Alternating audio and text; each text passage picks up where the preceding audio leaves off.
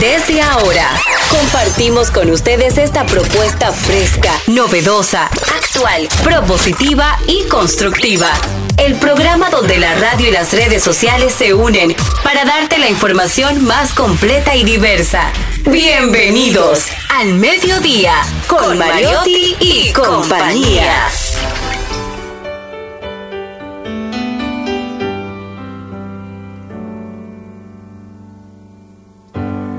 Todavía quedan restos de humedad.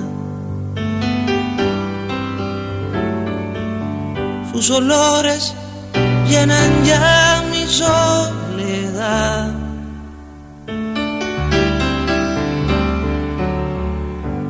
En la cama, su silueta se dibuja cual promesa de llenar el breve espacio en que no está.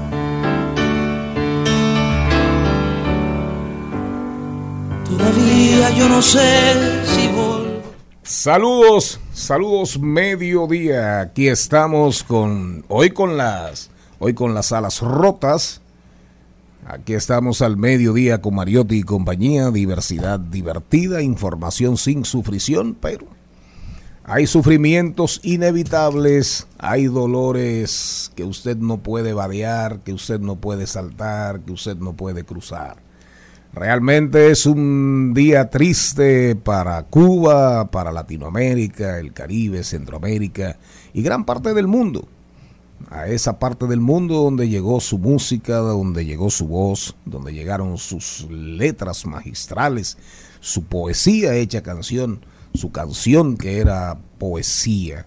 Bueno, después de una larga batalla contra una enfermedad que lo venía maltratando, la última vez, la última vez que compartí con él, eh, tuve el privilegio de compartir con él en diversas ocasiones, pero la última vez que compartí con él fue en Bonao en una actividad de La Voz del Yuna organizada por el entonces senador Félix Nova y estaba como atracción principal Pablo Milanés. En la cena, después el espectáculo, antes el espectáculo, compartimos con Pablo y ya, ya se notaba, ya venía notándose el cansancio, las dificultades de movilidad y finalmente fue vencido por la enfermedad, pero Terminó su vida física, inicia su viaje por su legado, por su historia, su trayectoria hacia la eternidad. Angustia de buscarme y no encontrarme. Te encontraré en la luz que se me esconde tras el alma. Desandaré caminos sin salidas como muros. Jenny Aquino, ¿cómo andas desde la provincia Esmeralda y Olímpica de la Patria? Muy buenas tardes, señores. Aquí con alegría de estar con ustedes. Gracias por permitirnos entrar en todos sus hogares, sus dispositivos electrónicos, en sus vehículos y estarnos haciendo compañía. Hoy, 22 de noviembre, Día Internacional del Músico, en honor a la mártir Santa Cecilia, la santa de todos los músicos. Así es, y mire qué coincidencia. todo se une, todo se une. Día del Músico, Pablo Milanés, compositor, letrista extraordinario músico, buen músico, buen cantante, buen revolucionario, gran ser humano. Celine Méndez. Muy buenas tardes, feliz y agradecida de Dios de poder compartir un día más con todos ustedes. Un día que se lee muy bonito porque hoy estamos a 22 del 11 del 22. No sé. 22, 11, 22. 22. Hoy es ese día y me llamó mucho la atención cuando estuve viendo la fecha en el día de hoy, porque esos números así, los números son hermosos y cuando se combinan, mucho más. 221.122. Charles Mariotti.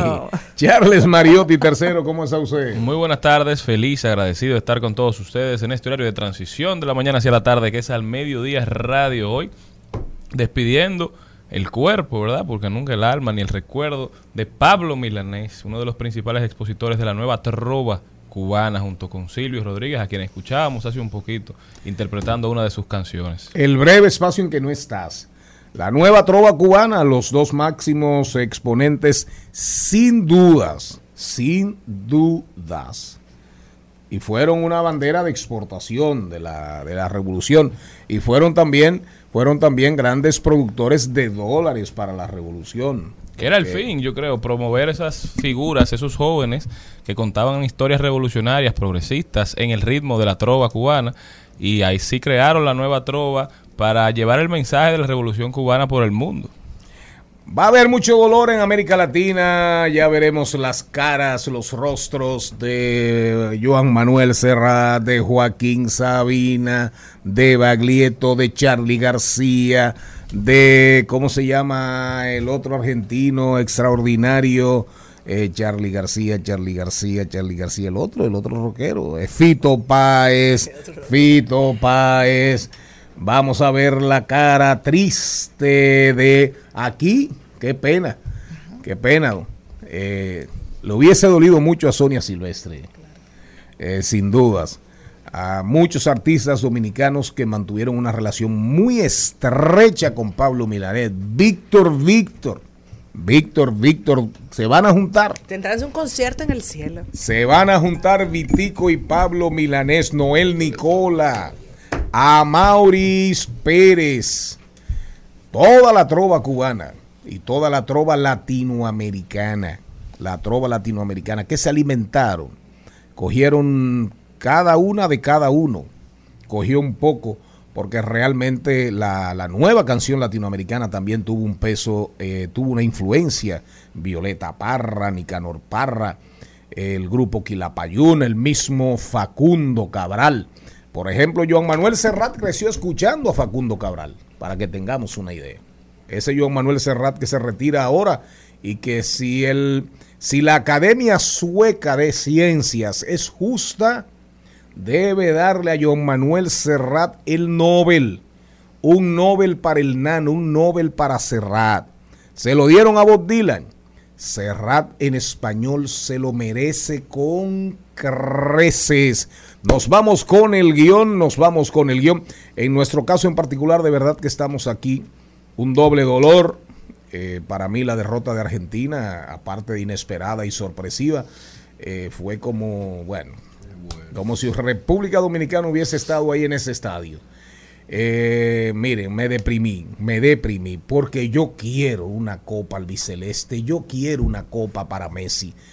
Yo siento, no todo está perdido, yo vengo a ofrecer un corazón, dice la canción. La selección argentina hoy hay que ofrecerle el corazón porque hay posibilidades todavía. No nos perdamos porque eso no va a quedar así. Ahí viene la venganza azul celeste de los argentinos. Dije que antes de hacerlo había que pensarlo muy bien que esta unión de nosotros le hacía falta carne y deseo también. Que no bastaba que me entendieras y que murieras por mí. Al mediodía, al mediodía, al mediodía con Mario mi compañía.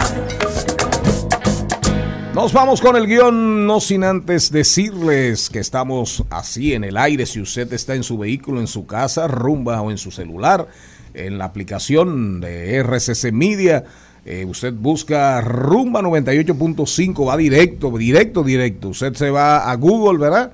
y busca Rumba República Dominicana FM en vivo y ahí estamos nosotros, Rumba 98.5 FM, la transmisión por YouTube con Don Ismael a la cabeza, Rumba 985fm.com. Nuestras redes, todas las plataformas, ahí estamos, en todas, en todas. Arroba al mediodía radio arroba al mediodía radio en la noche, ya al final, en la nochecita, cuando usted se, si quiere, Si quiere puede escucharnos por Spotify totalmente todo el contenido. Usted coge y deja, suelta y bota, bota y guarda. Pero esa es su decisión. Aquí el guion en el día de hoy, comercio electrónico con Maybel González. ¿Cómo podemos aprovechar el Black Friday? ¿Cómo podemos aprovechar el Black Friday?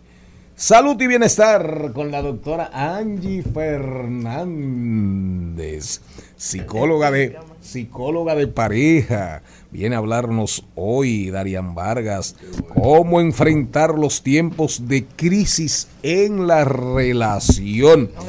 Nunca he tenido crisis. Malena nos trajo un libro hoy, pero lo vamos a cambiar porque hoy vamos a recomendar un libro de Eduardo Galeano que se llama, dos libros de Eduardo Galeano, Fútbol, Sombras y Luces, y el otro se llama Cerrado por Fútbol. Eduardo Galeano, uruguayo, periodista, fanático del fútbol, fanático, no enfermo con el fútbol, Eduardo Galeano, en un mundial, un día, cuando él se, cuando él se iba a, poner a ver el juego, él era un fanático, un hincha de los nacionales, del equipo nacional uruguayo, uno de, de la liga uruguaya, él ponía un letrerito afuera en la puerta y, y, decía en sus oficinas y en todos los lugares que él interactuaba, él ponía un letrerito que decía cerrado por fútbol. Entonces, eso produjo, de ahí salió un libro con todos sus ensayos, escritos, artículos sobre el fútbol. Pero el libro real sobre el fútbol se llama Fútbol, Sombras, Sombras y Luces. Nosotros hoy también en el programa de hoy Vamos a hablar con Benny Mex, comisionado de fútbol de la República Dominicana desde Qatar, vía WhatsApp.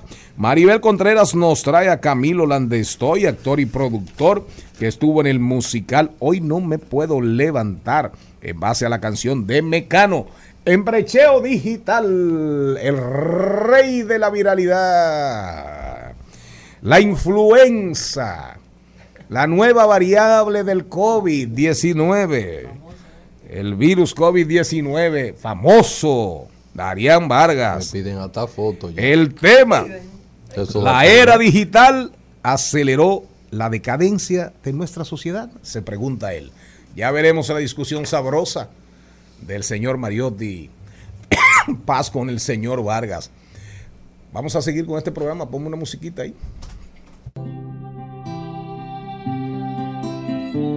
Quisiera fuera declaración de amor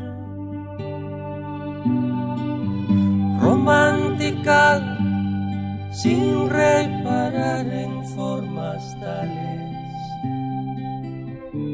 que pongan freno a lo que siento. Maybel, bienvenida en este día gris para Latinoamérica y el mundo.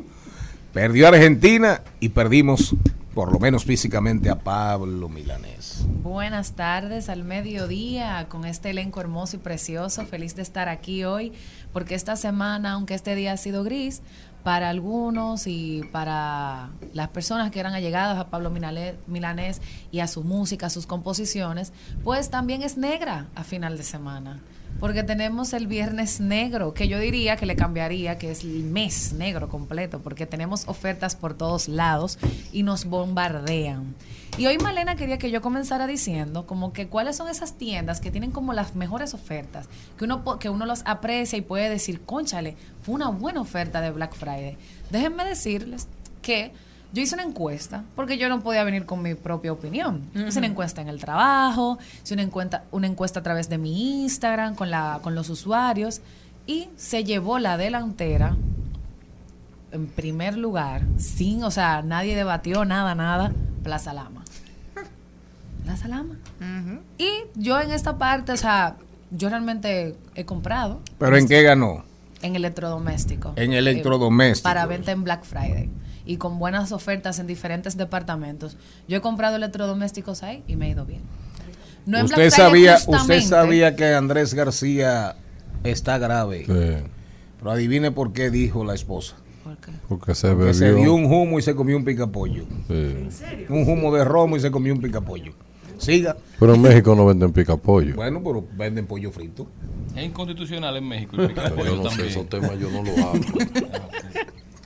Entonces, realmente, no sé qué opiniones tengan los que escuchan este programa, pero lo pueden dejar saber en todas las vías, en Instagram y todo. A ver qué usted opina, si tiene opiniones, eh, no, llame lo que usted entienda, que quiera desahogarse por Black Friday, pues llame. ¿Cuál es el número? Repítanlo. 809-682-98. Ah, por si. El de aquí. 9850. Claro, claro. 682-9850 con el 809. El que quiera desahogarse, El que quiera claro. desahogarse, pero con el Black. Friday. Y le siguió Casa Cuesta. Me Oh, gustan, me gustan sus ofertas y su página online, déjenme decirle, uno más. sí. El único problema que yo tengo, Mabel, que la página se sobrecarga. Ay, porque ellos no, ellos ponen ofertas a veces y no no tienen como tú hablabas la semana Sí. pasada. Eh, no abren. No es elástico el no, servidor. Yo creo que tuve par- para esa semana, por lo menos, poner un servidor elástico. Que eso sería un placer. Yo quería comprarme un air fryer y yo no pude. No, porque la cantidad de usuarios que personalmente? Porque para eso está la página online. Ellos le estaban dando mucha promoción al e-commerce. Porque ahí es que está el detalle cuando tú quieres tener tanto usuarios online como físicos. Si tú estás promocionando tu tienda online y ofertas especiales para, la, para el e-commerce, tú tienes que tener ese servidor fuerte y robusto para aguantar la cantidad de usuarios Claro que que sí. ingresen. Porque probablemente, eh, como tú comentabas la semana pasada, Celine, tú no, a ti no- ya tú no vas a tienda. Sí, pero sin embargo, ahí te voy a decir algo. A mí me encanta comprar todo online, pero para comprar un electrodoméstico, ¿Te gusta eh, sí, ¿Te gusta aquí a mí me gusta verlo. Eh, ahora, si lo voy a comprar online, que he comprado porque hay buenas ofertas, bueno, pues chévere. Pero si es en el país, a mí me gusta ir, Ir abrir a la- verlo. Abrir la puerta. Mabel, y tú sabes que la experiencia como usuario que yo tenga en la página, yo voy a sentir que esa misma experiencia la voy a tener en físico y es un error. Un sí, error de ellos. cambia totalmente. Sí, cambia totalmente. Cambia. Tú dices, pero yo voy a vivir esa misma realidad eh, visitando la tienda física. Yo creo que para ese momento ellos deberían de tener un servidor. Y me gusta, No, a mí me espero gusta que estén comprar ahí. escuchando el programa para que tomen en cuenta estas valoraciones que estamos haciendo porque realmente los usuarios consideran que son uno de los mejores con buenas ofertas. Y ni siquiera en Black Friday, en durante el año completo, en diferentes temporadas, son bien, son bien. Yo compré una lavadora para el Día de las Madres. Buenísimo. Sí, buenas ofertas. Yo espero la oferta para cambiar la Yo no lavo. ¿Y con qué, Te cartel, lava. con qué cartel usted trabaja? Hoy con el de mis manos, mi bolsillo. Ah. Porque usted no usted lava ropa. Eh, lava lo que pasa es ropa. que no. No, yo no la lavo tampoco. ¿Tampoco? No. ¿A usted tiene una gente que le La lava? lavadora. Adelante, Maybel. en esta parte de los electrodomésticos, como comentaba Celine la semana pasada, es lo más usual a nivel de ventas en Black Friday.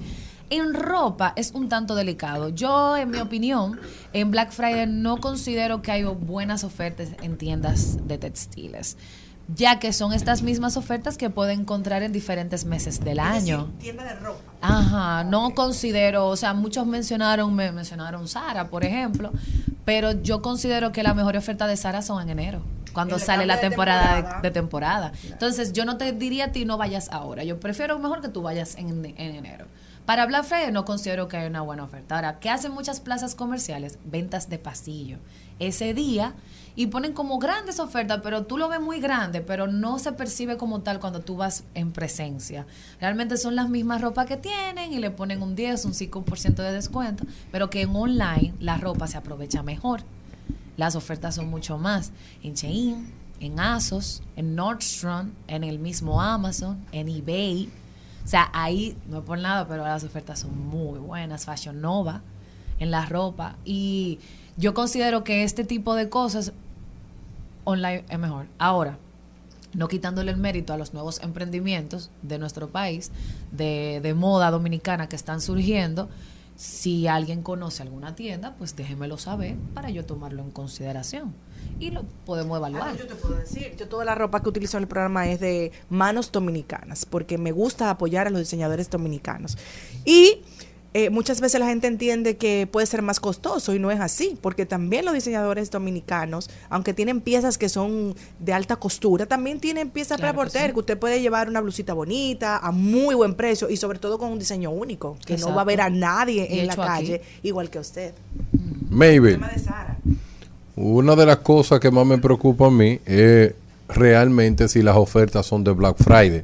¿Verdad que sí? Ahí Eso es lo primero que me preocupa. Eso es lo primero. Y yo quiero ¿Sabes? ¿Desde cuándo es que tú recomiendas que comparen los precios que publican en la página con esta semana? Ejemplo, la, primer, la primera semana de noviembre, que lo comparen con los precios que tienen esta semana. No, hasta dos meses antes. Hasta O dos sea, meses de- antes. Si ustedes, es que, como Oh. hablamos, si usted quiere algo que se le dejó de funcionar o lo quiere cambiar, un electrodoméstico, desde que usted le está mirando el mínimo pelito, ya está buscando cuál es el que va a comprar.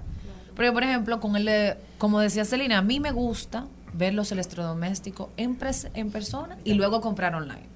Entonces yo digo, ay, yo quiero cambiar la estufa. Déjame ver qué estufa yo quiero. Busco los modelos, veo si ahí las tienen en tiendas aquí. Pero si tú comienzas, por ejemplo, en el mismo mes de noviembre, como comenté, ya aquí hay ofertas desde el inicio del mes. Oh.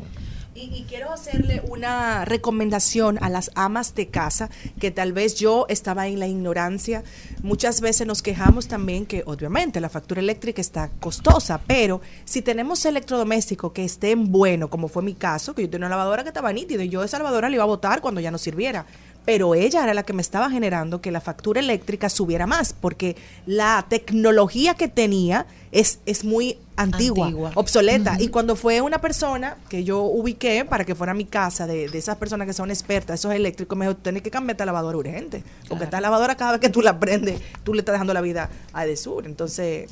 Buena decisión. Ahí hay que evaluar cuáles electrodomésticos ustedes tienen en su casa para que le baje más la tarifa. Totalmente de acuerdo. Y- Y, de- desde hoy mismo también, si ya tú no tenías en consideración cambiar algo, pero se te dañó de repente este fin de semana algo en la casa, pues entonces hoy mismo ya ponte a ver si realmente, porque como digo, ya hay oferta. Desde ahora ya todos los supermercados tienen sus ofertas. Ver qué tanto varía el precio de aquí al viernes. no compre lo que usted no necesita. Y chequee las ofertas que tienen las diferentes instituciones financieras con cada comercio y aproveche que usted tiene algún producto de esa institución para que le salga mejor Claro. el descuento.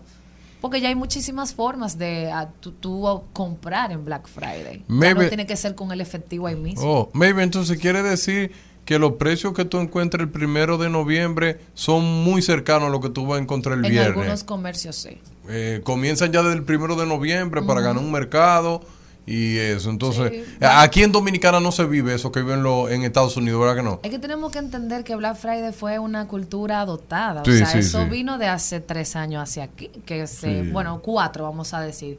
Que fue fuerte. Porque los comercios dijeron, estoy vendiendo, estoy aprovechando, puedo tener una temporada de ofertas muy cercana a Navidad que me conviene. Pero aquí realmente no se lleva el- tan al pie de la letra como puede ser en Estados Unidos. Aquí la gente no amanece en los comercios. En Estados Unidos las personas de las 4, ¿qué? 4 de la mañana, las 3 de la mañana están acampando afuera de las sí. tiendas para comprar los regalos navideños. Porque aquí nosotros pensamos en necesidades, pero esa gente lo que piensa es comprar, planifican. todos los regalos del sobrino, del tío, del hermano, no como nosotros. Nosotros por no ni siquiera compramos algo tan así, tan planificado, algo hasta del momento realmente. Por eso tenemos que planificarnos, presupuestarnos y recuerda que el doble sueldo es en una o dos semanas. Si compró algo por encima de su doble sueldo, pues raquiti. Pues raquiti. Recomendaciones finales de Maybel González. No se lleven de la pasión, de la emoción de querer algo. Planifique, presupuéstese como hizo Jenny para comprar su laptop y ya la tiene en sus manos. Vea diferentes comercios y no se lleve tampoco de los más grandes. Hay pequeños emprendimientos que tienen muy buenas ofertas y le pueden convenir para lo que usted necesite. Haga una, una búsqueda en TikTok en Instagram y el maravilloso mundo de Google para ver qué realmente es lo que, que me conviene. Tus redes sociales. Mabel González, M-A-Y-B-E-W-L-E. E. Me pueden encontrar también a través de la página de Al Mediodía Charlie. Tú leíste, tú leíste lo que dijo Jeff Bezos, No le el rey de Amazon. No, no he leído, cuénteme. Sí. Besos dijo, Besos dijo. Ahorren. Besos se comió y no a Besos el Black Friday. Bueno, Dijo Besos, no compre televisor, no compre electrodoméstico. Ni vehículos. No compre vehículo ahora mismo. Que casi, casi, casi, casi se avecina una recesión. Guarde efectivo. En conclusión, lo que dijo Jeff Bezos fue guarde pan, para mayo. guarde pan para diciembre y guarde pan para enero. Todo tiende a pasar por el tiempo que nos señalan. para ver que al final del viaje todo vuelve para comenzar. Años de luz, inocencia y dolor, como estrellas que se cayeron, como un ciclo. Al mediodía, al mediodía, al mediodía con Mario y compañía. En al mediodía. ¡Ay! Lo dijo. ¡Ay! Lo dijo. ¡Ay! Lo dijo. ¡Ay! Lo dijo. ¡Ay! Lo dijo. ¡Ay! Lo ¿Quién habrá dicho algo que merezca la pena repetirse en ese programa, Jenny Aquino? Lo dijo Amanda Miguel luego de que la comunicadora Dafne Guzmán le hiciera una entrevista en la cual le están preguntando que si ve la posibilidad de volver a enamorarse luego de que se quedara viuda a principio de este año de su esposo Diego Verda, Verda, Verdaguer. Diego Verdaguer. Verdaguer. Ajá. Verdaguer. Verdaguer, compañera. Diego Verdaguer. Filóloga. A mí que me gustaba ella, él nunca lo conocí. Diego Verdaguer, artista, compositor también, Cantaban marido de Amanda vida Miguel. mía. Exacto, él es el, es el apellido. Claro. El esposo de Amanda Miguel. Así era que le decían, de hecho. Ya, entonces, Diego Verdaguer, él falleció en enero de este año. Ella le preguntaron que si ella veía la posibilidad del amor. Hay que recordar que ellos estuvieron juntos 47 años, desde 1975 hasta el 2022. Ella dijo, todavía mi corazón está en duelo. Es algo para lo que todavía no me siento preparada. Y dices tú, o sea, yo entiendo que es normal. Después de pasar toda una vida con una persona, no creo que te vas a recuperar a los pocos meses y estar buscando un novio. O sea, que es lo ¿Qué edad tiene. Amanda Miguel? Bueno, si ellos juntos solamente duraron 47 años, lo voy a decir ahora mismo. Bueno, es que, es que no es fácil una persona después de Claro. 47 Tiene años. 66. 47 años juntos, imagínese usted, por más Amanda Miguel famosa que usted sea, eh, Ay, libre, abierta. No, no, no, usted hablar de que, eh, que claro, que Ella, no, ella se ve bien, no Mario. tiene que estar preparada. ¿Cómo va a estar preparada para el amor después de 47 años? Con alguien. Ella en todo caso, en todo caso pudiera estar preparada para para Despedirse del mundo. Para buscar compañía. para un meneame en la cama. Ay, Charlie, yo sabía que cuando él entrara a la salida. El que también lo dijo fue el emblemático portero y capitán de la Mansfat, la selección alemana, que dijo que estaría utilizando un brazalete arcoíris por los derechos LGTBIQ en el Mundial de Qatar. Y dijo, esta no es una declaración política, sino una a favor de los derechos humanos. Pero luego se echó para atrás, se echaron para atrás las selecciones de, de Inglaterra. Eran seis, eran seis. Sí, retractaron las elecciones de, vamos a ver, las de Inglaterra, también la de Gales, la de Bélgica, la de Países Bajos, Dinamarca, Alemania y Suiza, porque en principio se esperaba que la FIFA pusiera sanciones económicas, es decir, que sancionara las selecciones, incluso los presidentes de las selecciones dijeron, nosotros vamos a asumir esas sanciones para que nuestros deportistas puedan asumir Libertad esta causa que les gusta. de expresión. Pero luego la FIFA dijo que se podrán implementar sanciones deportivas, es decir, que el jugador que utilice esta banda se le estará dando una tarjeta amarilla, lo que puede afectar el juego y el proceso, digamos, de calificación, de clasificación durante todo el mundial. Porque las tarjetas amarillas se acumulan. Se van acumulando. Se van acumulando.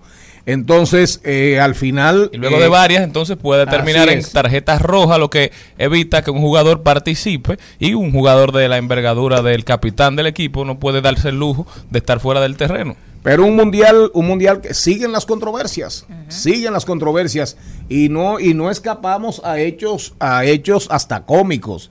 El caso de dos fanáticos ingleses que salieron a buscar cerveza. ¿Dónde está la ansiada cerveza? ¿Dónde está la ansiada cerveza? Y comenzaron a caminar. Y de repente se encuentran en un jardín lleno de, de animales exóticos de animales exóticos y hacen así, caramba, suerte que no eran leones. Y era el palacio de un jeque, de un jeque árabe. Que, que además, ya tú sabes. que, que además lo- los invitó a la Eh, sí, cerveza. de un jeque árabe. ¿Y, y qué? ¿Dónde que están la- las birras? ¿Dónde que están las frías? Entren. Y el jeque, vengan, vengan, dos ingleses perdidos, detrás de la cerveza perdida. ¿Cómo es que se llaman la, la, la- la saga de Indiana Jones? Los cazadores Los del ca- arca perdida. Es- estos, estos dos ingleses eran los cazadores de las cervezas perdidas. Sí, porque hay un lío. Tú sabes que quitaron eh, que se beba cerveza dentro del, del Sí, sí, sí, sí. Sí, pero un ministro de Qatar le, le dijo a, a la gente de Occidente, ustedes creen que solamente ustedes tienen la voz, nosotros tenemos nuestra cultura, respétenos a nosotros como nosotros lo respetamos a ustedes. El hecho de que ustedes quieran venir a ponerse su banda, nosotros no vamos al país de ustedes a prohibirle nada de eso, en el de nosotros. Y eso yo estoy de acuerdo, feliz. El que lo dijo también fue Alman Sal Farage, el capitán del equipo de Arabia Saudita, que le dijo a los argentinos, peidien. No, no, y, y el que lo dijo también fue Messi. Messi fue sincero. Messi dijo, no hay excusa. De repente comenzamos a desesperarnos, pero no hay excusa. Y eso lo dijo el capitán de la selección argentina. Pero yo confieso aquí, confieso que hoy he muerto un poco. Hoy he muerto. Pero- yo vine a este programa para levantarme el ánimo realmente. Pero- porque yo sí quiero que Messi gane esta Copa Mundial. Pero Chele, en el 2010 España le pasó lo mismo. Sí, sí, eso Sí, es sí. claro. y en el 90, en el 90 cuando Argentina ganó el mundial también empezaron perdiendo. Así Entonces, es. Ahora tienen que ganarle a México el sábado y luego a Polonia para clasificar a la siguiente ronda. Esperemos Polonia, que lo logren. Polonia puede ser un hueso, con Lewandowski puede ser un hueso duro de roer. Pero fíjense ustedes, aquí está, al mediodía, con Mariotti y compañía. Diversidad divertida, información sin sufrición. Este programa sabe de todo. ¿Dónde estarán los amigos Novia fiel que siempre di amar. Al mediodía,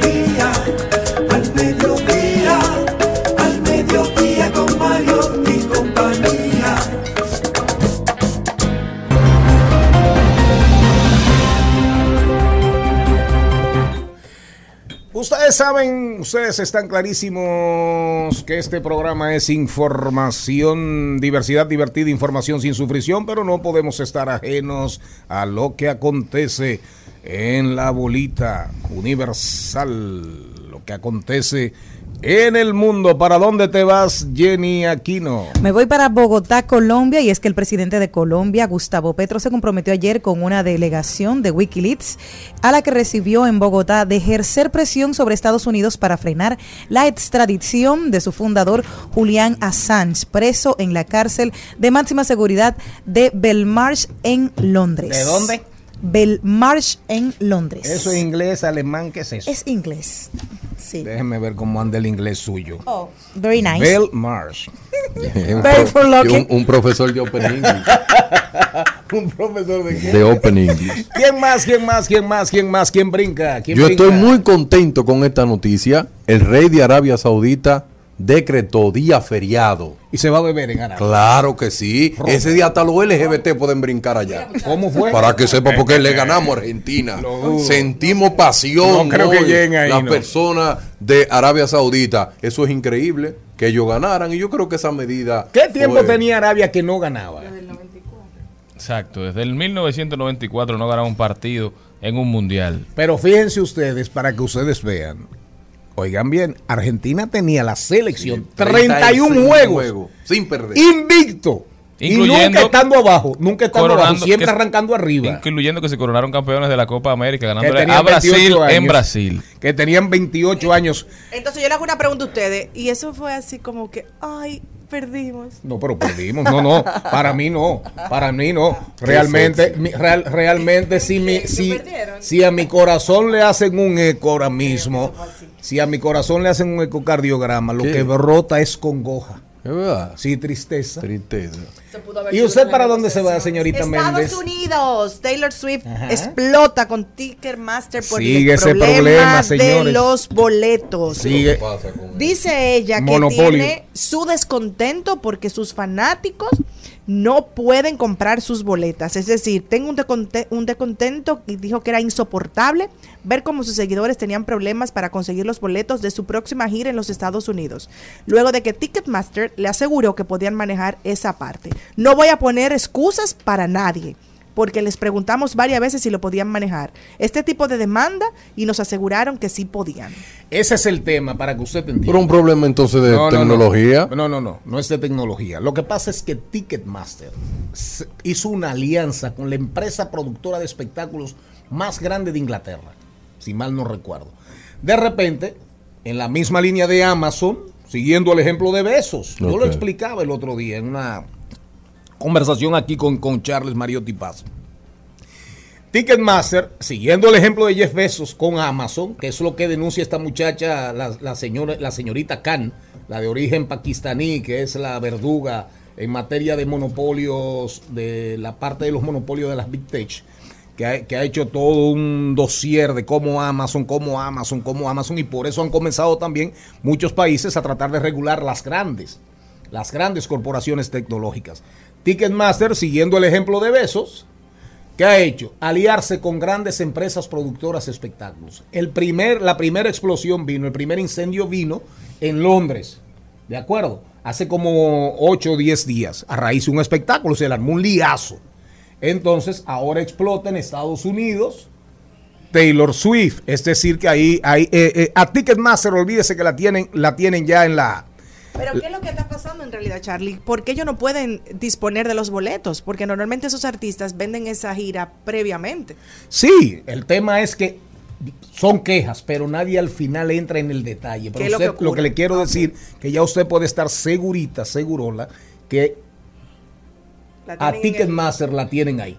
¿Quién más brinca? ¿Quién más brinca? Brinque con ánimo, por favor. Bueno, señores, Brinque yo me voy, ánimo. bueno, yo me voy para Pekín. Ah, ¿para aunque dónde? para, Para Pekín. Eso no es aunque, Santiago. aunque llegar a Pekín me cause desánimo. Y es que Pekín enfrenta el momento más complejo y grave de la pandemia de COVID-19, con un aumento de casos y las primeras muertes en seis meses. Tres personas fallecieron, lo que ha provocado el confinamiento en varias zonas de esta ciudad de 21 millones de habitantes.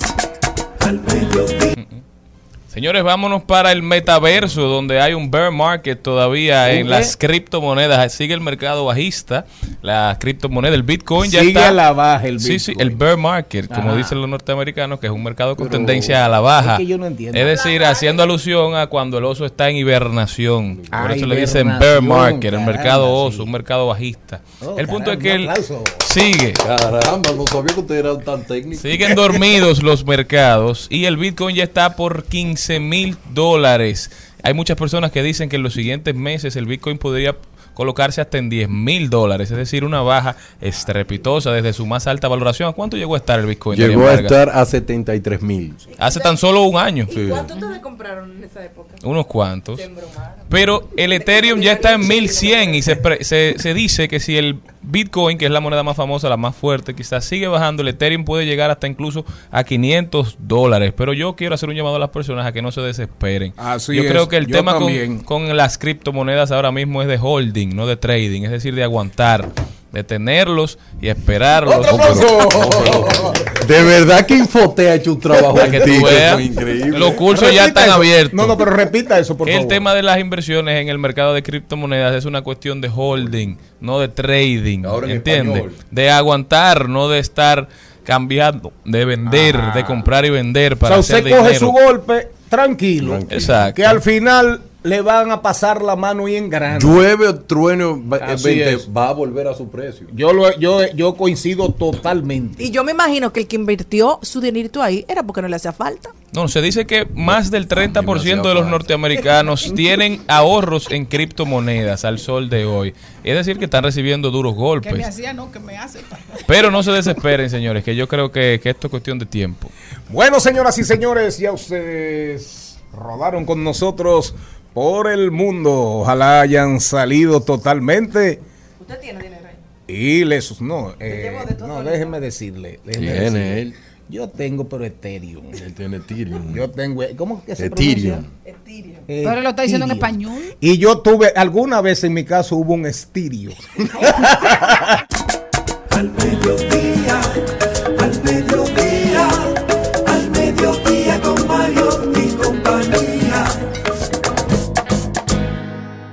En Al Mediodía, con Mariotti y compañía, seguimos con Páginas para la Izquierda. A continuación, Páginas para la Izquierda. Y este segmento llega gracias a Pasteurizadora Rica, porque la vida es Rica, con chocorrica. ¿Con qué? Con chocorrica. Ayer me bebí yo- Bueno, ya dijimos, ya dijimos, miren, para que nos pongamos en el ambiente y en el contexto, miren, Eduardo Galeano en el año 1971 escribió un libro que fue una especie como de Biblia, de libro rojo para los de izquierda, eh, para los que como yo pasamos por la izquierda, Juventud, Flavio Suero, Frente Estudiantil Flavio Suero, era obligatorio leer, perdón, era obligatorio leer Las Venas Abiertas de América Latina, de Eduardo Galeano, 1971. ¿De qué trata Las Venas Abiertas de América Latina? Bueno, pura y simplemente de que las grandes potencias, el mundo occidental, Estados Unidos, Inglaterra, Francia, las grandes potencias occidentales nos chuparon nuestra riqueza y nos abrieron las venas y nos chuparon hasta la sangre. Reitero, esa era la Biblia, una de las Biblias de la izquierda latinoamericana y del mundo. Ese era nuestro capital. Y sí, ese, ese era el capital de Marx para muchos de nosotros. Ahora, Eduardo Galeano se caracterizó por ser posiblemente, posiblemente el escritor, el ensayista, el periodista más fanático del fútbol.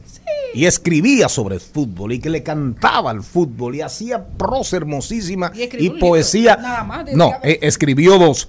Porque el cerrado por fútbol es una recopilación de sus artículos. El otro es, el otro es, fíjense si Galeano, Galeano era un hombre, así murió. Murió siempre en con sus convicciones. Oigan cómo se llamó. El fútbol a sol y a sombra. El fútbol a sol y a sombra. Es un libro del 1995. El fútbol a sol y a sombra. Entonces, él exaltaba el fútbol, la música del cuerpo, hablaba de cómo la hinchada, la fanaticada, soplaba con fervor la pelota y la movía cuando la pelota se detenía. Es una prosa hermosísima, eh, propia de un gran escritor y de un amante ferviente del fútbol, pero también fue el primer hombre de renombre, el primer nombre y el primer hombre con nombre real y peso que comenzó a denunciar las oscuridades de la FIFA y del negocio como tal en Sudamérica. Porque Sudamérica, recuérdense que Sudamérica es una potencia universal. Universal. ¿Cuántos campeonatos tiene Brasil? Cinco. ¿Cuántos campeonatos tiene Argentina? Dos, ¿verdad? Argentina tiene dos, el de, el de Maradona y el de Mario Kempes. Tiene dos. Tiene dos, van siete. Uruguay tiene uno. En el Maracanazo van ocho. O sea, Latinoamérica es una potencia real, Suramérica es una potencia real. Entonces, recomendamos este libro a propósito del Mundial de Qatar. Se llama Fútbol a Sol y a Sombra, Sombra y a Sol, como usted quiera, de Eduardo Galeano. Y si quiere ir más allá, busque Cerrado por Fútbol, que es una recopilación de Galeano. Si le interesa seguir buscando, busque a un genio, a un genio argentino, rosarino, de Rosario, que se llama apellido Fontana Rosa. Si usted quiere meterse en el mundo del fútbol de verdad, busque a Fontana Rosa y se va a encontrar con críticas, con caricaturas, con dibujos, con escritos formidables y estupendos. Pero mientras tanto lo dejamos ahí. Eduardo Galeano, fútbol a sol y a sombra.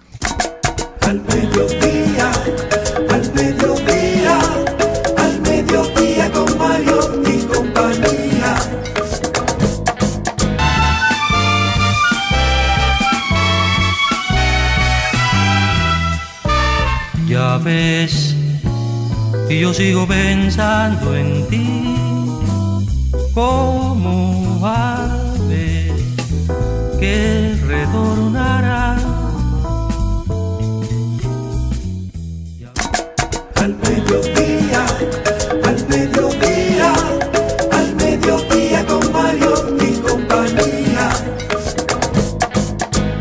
En Al Mediodía, con Mariotti, con Mariotti y compañía, hablemos de tecnología. El mundo sigue, eh, sigue el alboroto en el mundo.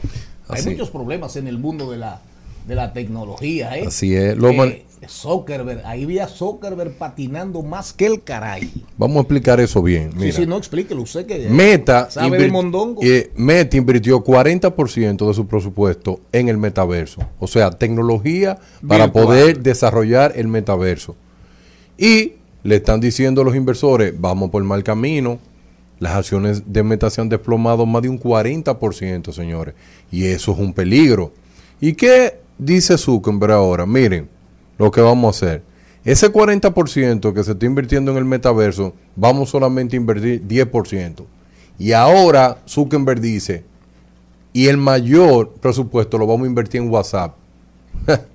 y ahora llega la, la mayor pregunta que van a decir todos. Zuckerberg dice, pero ¿qué, qué es lo nuevo que le vamos a traer por WhatsApp a la gente? Zuckerberg dice, el sistema de encuesta de WhatsApp tenemos que lograr que sea más famoso. Ahora va- vamos a analizar ese ching. Atención. República Dominicana elige Antonio Espaillá. Ese chin ahí. Así es, ¿Por qué el señor Zuckerberg quiere que se realicen mucha encuesta a través de su plataforma? La materia prima del cual es los datos. Todas las encuestas que se hagan a través de WhatsApp, ¿quién se va a quedar con los datos? Yo, Darían Vargas. No, no, él. Y eso va a lograr algo que él está diciendo. Miren, si ustedes necesitan personas que tengan un nivel de opinión en X o en Y tema, entonces fa- facilidad.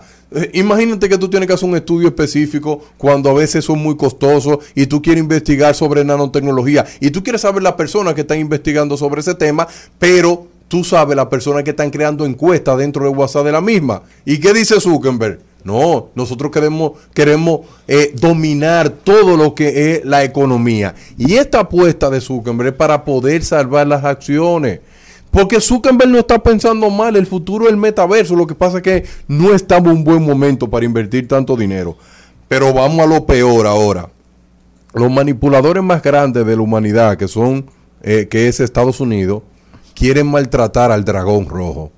¿Y qué dice? Ah, China. Sí. Claro. ¿Y qué, qué está diciendo la, la- la administración de Biden? Que solamente Pero te quedan es- pero- dos navidades, Pero eso es sobre los microchips. Sí. Ya ahí es un tema de la guerrita entre Estados Unidos, Taiwán, con Taiwán de por medio, como al Y la empresa más poderosa de Claro. China, TSMC. Y China.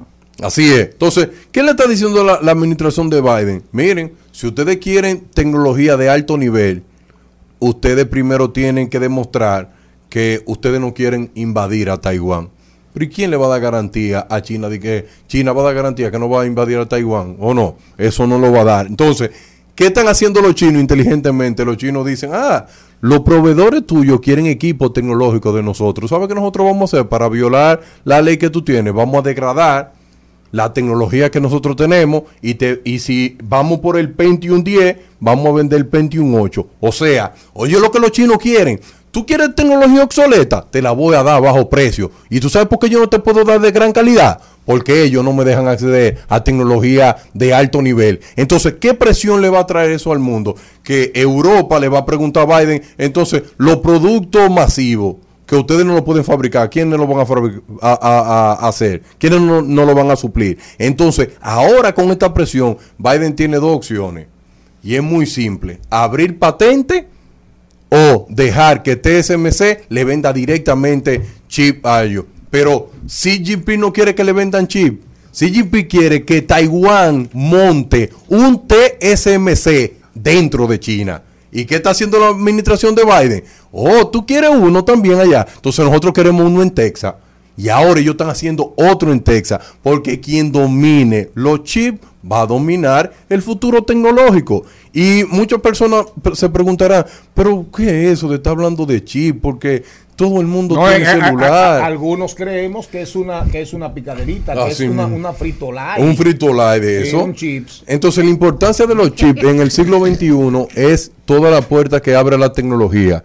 Y yo le quiero hacer saber a los americanos, a ustedes, Estados Unidos, por favor, por más que luchemos, al dragón rojo no lo van a detener. Y yo tengo visa americana, no importa. Pero realmente, no lo van a detener, pero realmente rojo. Todo esto se da para que lo entendamos. Estamos hablando de tecnología pero también hablemos de geopolítica. Todo esto se da en medio de que en el mar merido- meridional de la China, que es donde realmente está posiblemente el ojo del gran conflicto universal, del gran conflicto universal en el mar merido- meridional de la China.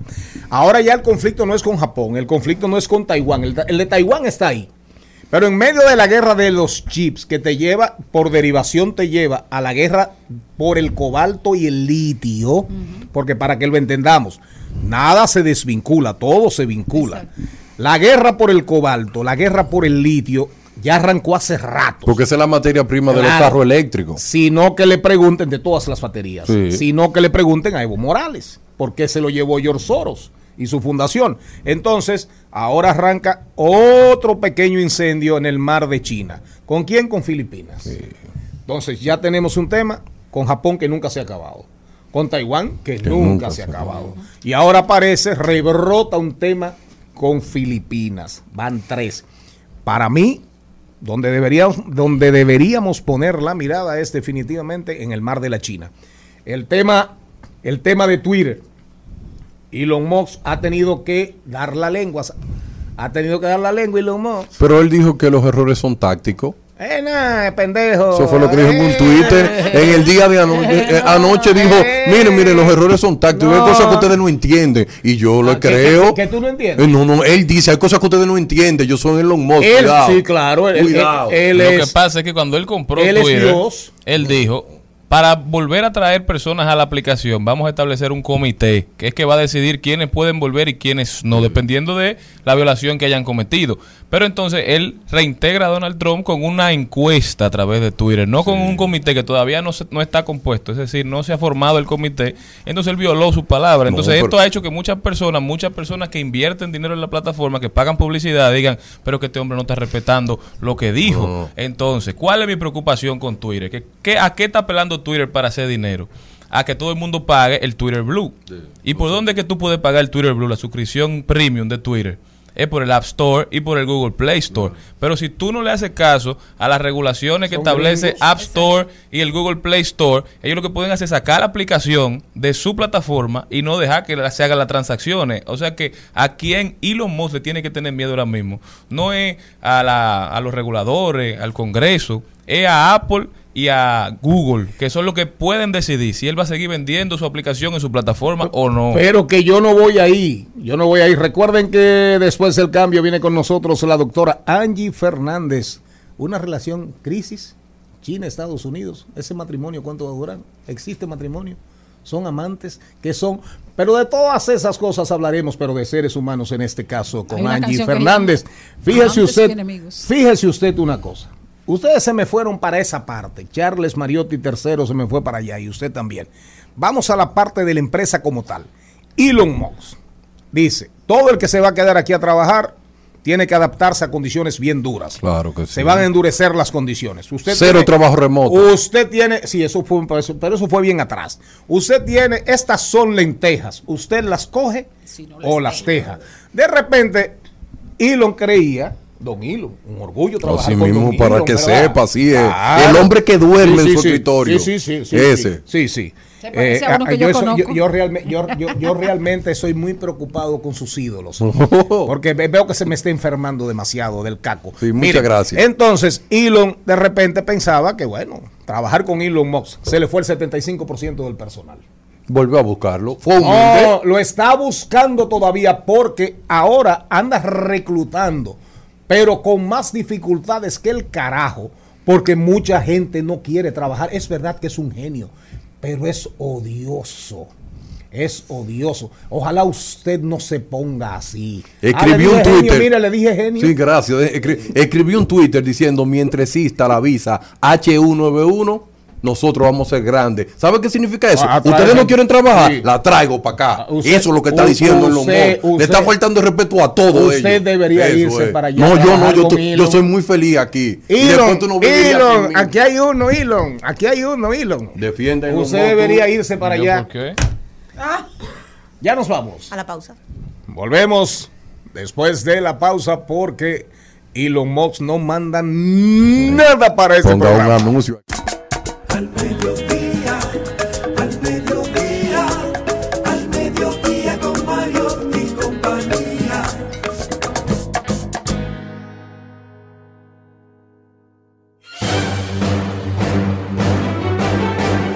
Y ahora, un boletín de la gran cadena RCC Media.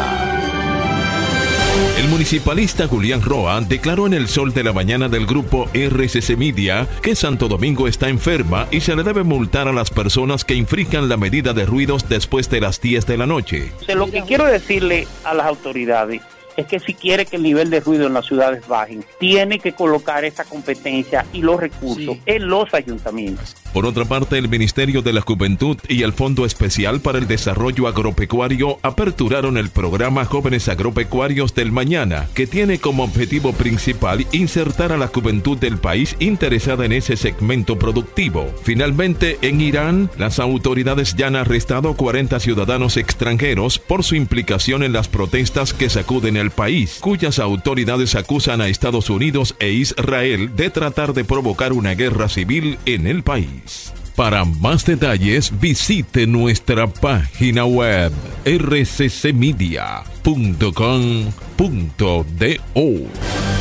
Escucharon un boletín de la gran cadena RCC Media.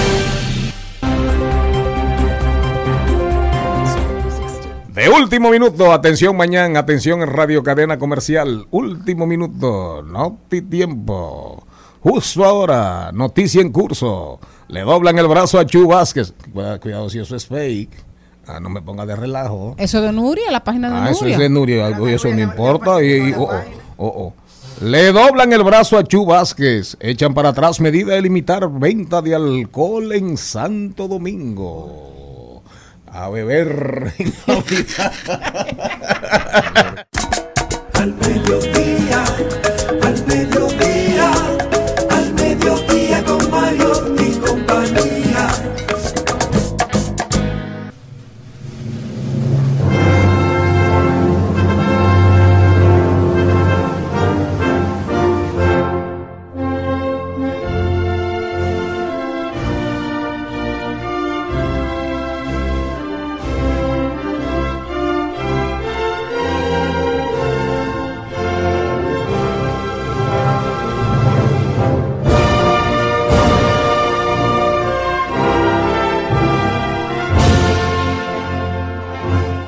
Ustedes están escuchando ahí el himno de Irán. Los jugadores, el onceno, el- los jugadores cuando estaban alineados, se entona el himno, el himno de Irán, ¿verdad? Y cantaron, estaban cantando todos, pero sigue Qatar dando de qué hablar en términos de controversias, alabanzas, pero se negaron a cantar la parte del himno que dice, sobre el horizonte se levanta el sol, amor de Oriente, la luz en los ojos de quienes creen en Dios, la verdad y la justicia. Batman es el halo, es el halo de gloria de nuestra fe.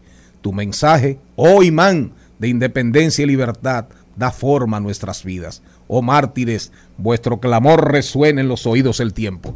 ¿Por qué se negaron los, los jugadores a cantar esa parte del himno? Y ahí hicieron silencio por todo el tema de las protestas que hay en Irán a raíz de la muerte de una mujer, de una mujer, y eso ha remeniado, ha remeniado, ha meneado, y le ha generado un conflicto serio a la teocracia iraní.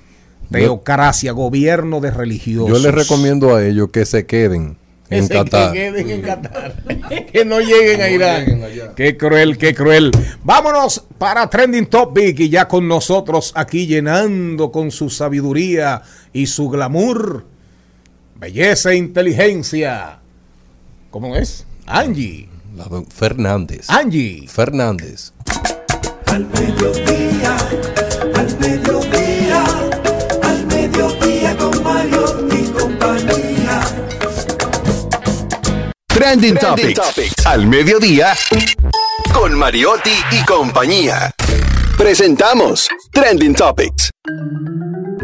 ¿Qué tenemos en las redes sociales como tendencias? Obvio que va a estar Yolanda, que es una de las canciones más emblemáticas que fue dedicada para Yolanda Bennett, quien fue la pareja de Pablo Milanés, que una noche que su hija Lynn no podía dormir, se la cantó por primera vez. Aunque acordaron que solamente se quedaría en la intimidad, luego él lo puso en su repertorio y fue una de las canciones clásicas emblemáticas en cada uno de sus conciertos. Hoy se habla también de la historia que viene detrás de esta emblemática canción de nuestro Pablo Milanés. Esa canción comienza de una manera muy hermosa. Esto no puede ser más que una canción. ¿Cómo es que De dice amor. Maribel Contreras? ¿Eh? ¿Cómo es que dice Yolanda? Quisiera Esto no puede ser No no, más. más que una canción. de amor. Quisiera, fuera, Una, declaración de amor. romántica. Romántica. Quisiera romántica sin, re- sin reparar Reparar en formas formas tales que pongo un freno a lo que siento ahora raudales. Te amo. Canta. Te amo. Yo no me sé ese tipo de canciones. Eternamente te amo. ¿Qué más que tenemos, señor Mariotti? También es tendencia Diario Libre, señores, porque aparentemente Diario Libre ha sido víctima de una fake news y publicó una noticia que cuyo titular decía arrestan a un líder criminal sospechoso de varios asesinatos en Puerto Rico, pero la foto del joven era la foto del youtuber conocido como Ibai, una, una celebridad del internet español. Entonces, ellos publican esta noticia, bueno, en su búsqueda de, de- de primicia, ¿verdad? De los likes. Lamentable que haya llegado hasta los medios tradicionales, esos periódicos que uno entiende que tienen un editor, que las noticias pasan por un proceso, por un sedazo antes de ser publicadas. La- las ganas de ser los primeros por encima de, de llevar la, la información de manera correcta.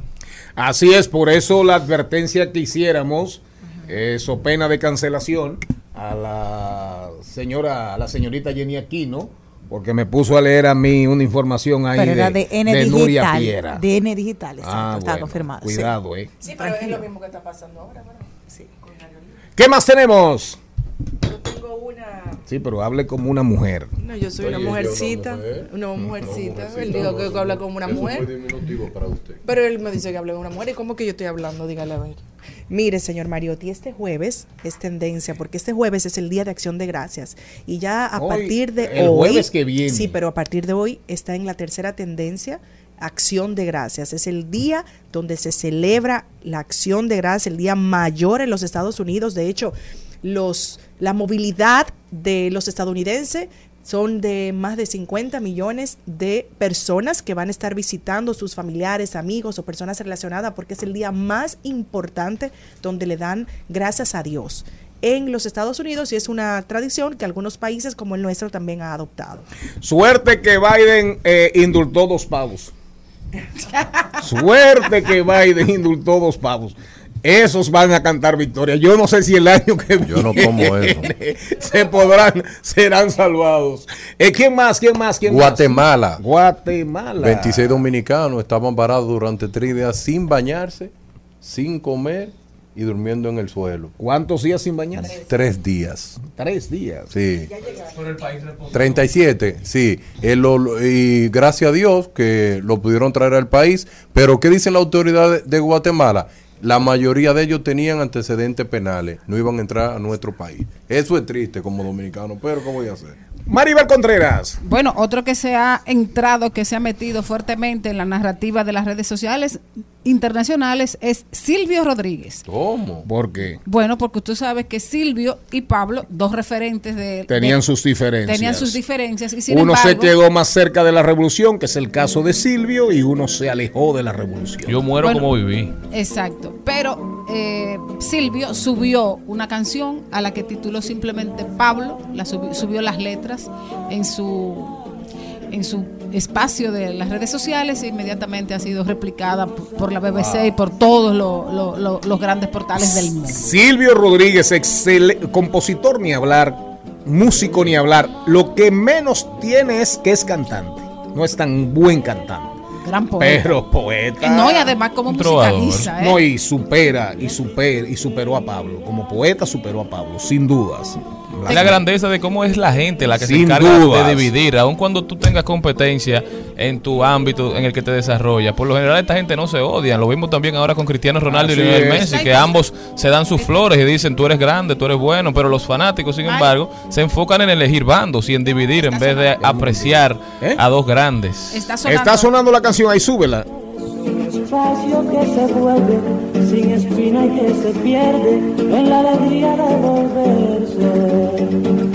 Pero ya tu voz al mediodía, al mediodía, al mediodía con Mario y compañía.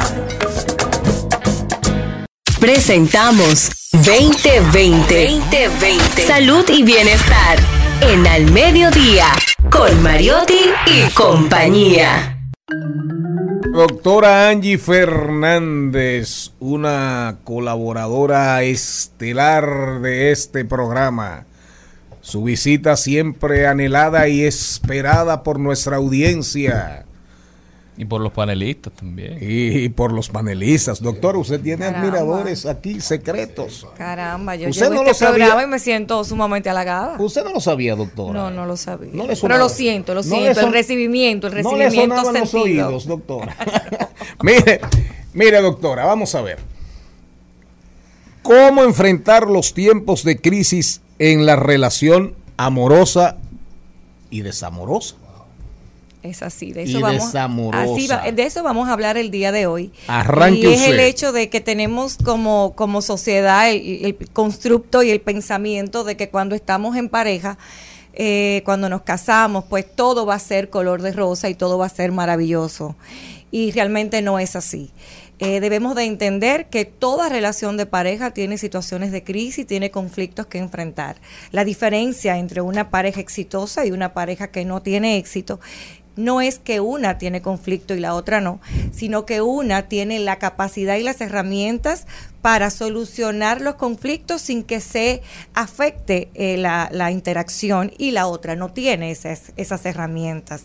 Entonces aquí vamos a hablar un poquito de qué debe hacer la pareja cuando está en esos momentos usuales de crisis que se presentan en la relación.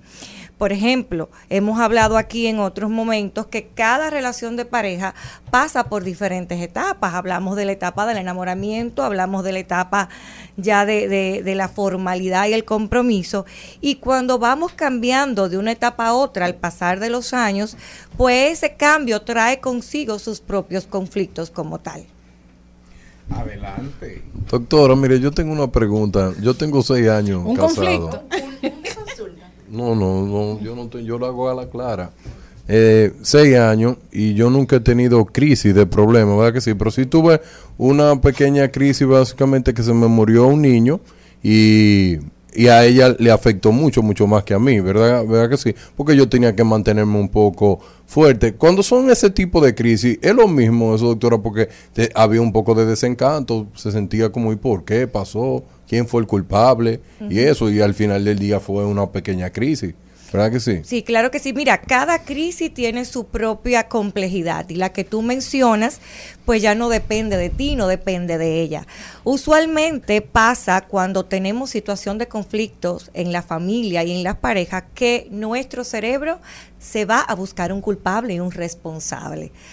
Ok, evade, y eso es una manera de nosotros evadir responsabilidad. Entonces, no me parece extraño que en el caso que tú planteas, eh, tú la culpes a ella, ella te culpe a ti, pero es, una, es un escape. Es muy importante, y traigo esto a colación a raíz de lo que me comentas, que cuando estemos en situaciones de conflictos, nosotros entendamos que no debemos entrar en una lucha de poder. ¿verdad? Eso abarca lo dicho por ti y todo otro conflicto que se presente. ¿A qué me refiero con esto? Mi pareja plantea una situación, yo planteo otra totalmente distinta. Usualmente lo que pasa es que ahí entonces se arma la lucha de poder, donde yo quiero que se me valide y donde mi pareja quiere que se le valide. ¿Qué hacer en estos momentos donde tú dices A y yo digo B? Estamos trancados el juego. La idea es entender que no es A ni es B, es C. ¿Quién es C? La relación de nosotros. O sea, la decisión que se tiene que tomar no es la que él quiera o la que ella quiera, es la que le convenga a la relación. Pero, pero ahí, pero ahí a mí no me gusta eh, eh, esa expresión suya, con todo respeto. A ver, doctora. dígame, dígame. Eh, usted dice, él dice A y yo digo B, no. Yo digo amor y ella dice besos. Así bueno, me se, gusta se más. oye más hermoso Se así. oye más bonito. Claro que sí. ¿Verdad que sí? Sí, claro que ideal, sí. señor Mariotti. Doctora, El ¿y tema es que cuando hay conflictos no van a decir amor ni besos. ¿Cómo vamos a llegar a la C? No, el, el B- la B es de burro y la A es de animal. Es decir, ¿cómo uno Y llega la a la C de complemento. ¿Cómo llegamos a la C de complemento? Porque para que una persona ceda muchas veces es muy difícil en una relación. Eso es así. Mira, lo que tenemos que tener bien claro eh, para poder tener esa capacidad, como dice Celine, es entender que la prioridad desde que yo formo una relación de pareja es la relación. ¿verdad? Es la relación. Yo tengo que tener eso claro. ¿Qué es lo que yo tengo que cuidar aquí? Yo tengo que cuidar la relación y la interacción sana y satisfactoria. Una vez yo tengo eso claro, entonces yo me hago la pregunta. Él quiere esto, yo quiero esto. Ella quiere eso, yo quiero esto. Si hacemos esto, ¿cómo nos beneficiamos los dos? Si hacemos aquello, ¿cómo nos beneficiamos los dos? Y ahí se toma la decisión. Es todo un análisis para eso.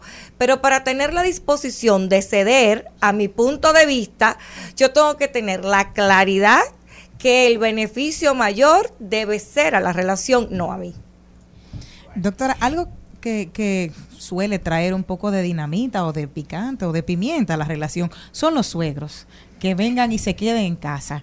¿Cómo se puede enfrentar esa situación? Porque aunque tú no lo quieras, ¿por qué tú le estás diciendo barriga verde a mi niño? ¿O por qué tú le estás diciendo enanita a mi hija? Entonces, Claro. se dan ese tipo de conflictos porque llegan a meter la cuchareta. ¿Cómo se Claro, soluciona? claro, mira, cuando nosotros tenemos situaciones con nuestros suegros, que eso pasa muy a menudo, y tenemos unos suegros que donde no le hemos puesto límite o ellos no han entendido los límites, quien debe encargarse en un inicio de solucionar ese conflicto es el hijo o la hija de la persona, ¿verdad? Si es mi mamá, que está interfiriendo con las decisiones de la casa que es de nosotros, de la vida que es de nosotros y de nuestros hijos, entonces yo debo de hablarle a mi mamá y explicarle que debe mantener cierta distancia.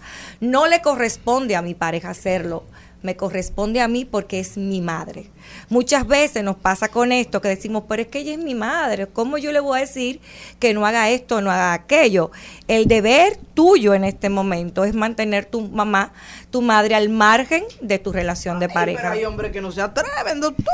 Entonces ahí tenemos que llevar al hombre a consulta para que podamos trabajar con él y él pueda entender lo dañino que puede ser, porque la suegra no lo hace con mala intención, la No. suegra lo que quiere es ayudar. Parece que usted tuvo mala experiencia. Pero entonces debemos de entender Chacha. hacerle entender que la manera de ayudar no está favoreciendo y lo podemos hacer con amor, pero con firmeza y claridad. Yo quiero aclarar algo aquí.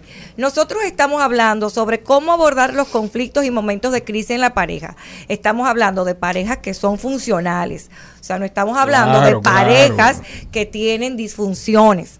¿Ok? Porque hay situaciones donde no se, mi- no se va a mediar, donde no se va al diálogo y simplemente se toman decisiones. Claro, doctora, hay un enfoque muy interesante el que se le ha dado al tema, porque cuando hablamos en tiempos de crisis, de una vez uno se va para infidelidades, Claro, para temas internos no, de la de pareja, pero hay a veces causas externas que imponen crisis. Por ejemplo, doctora, ¿cómo lidiar en una pareja que se lleva bien, pero que está teniendo problemas por temas económicos? Ahora que la cosa está tan dura, ¿cómo lidiar con eso? ¿Cómo sobrellevar esta dinámica, doctora? Cristian, ven oír.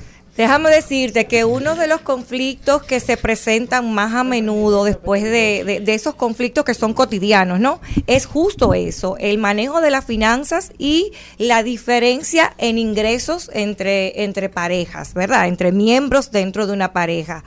Eh, lamentablemente nosotros tenemos una una equidad un poco limitada en el concepto de cómo nos manejamos en la finanza dentro de la pareja.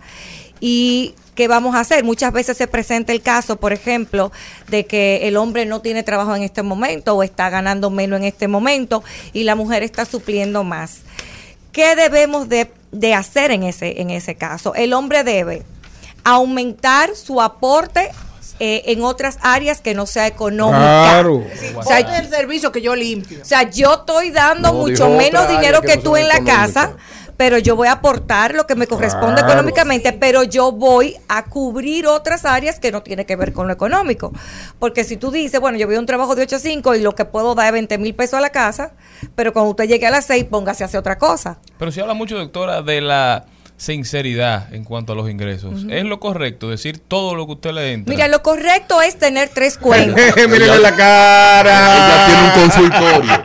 No, No tiene consultorio, mira la cara de preocupación. No, porque por, por WhatsApp que no hacen esa Lo pregunta. correcto es tener tres Por cuentas. WhatsApp. cada una de las partes tener una cuenta individual que son sus ahorros personales y una cuenta en común para los gastos del matrimonio, de la casa, de la familia. Separación eso de es lo adecuado. Eso es lo adecuado.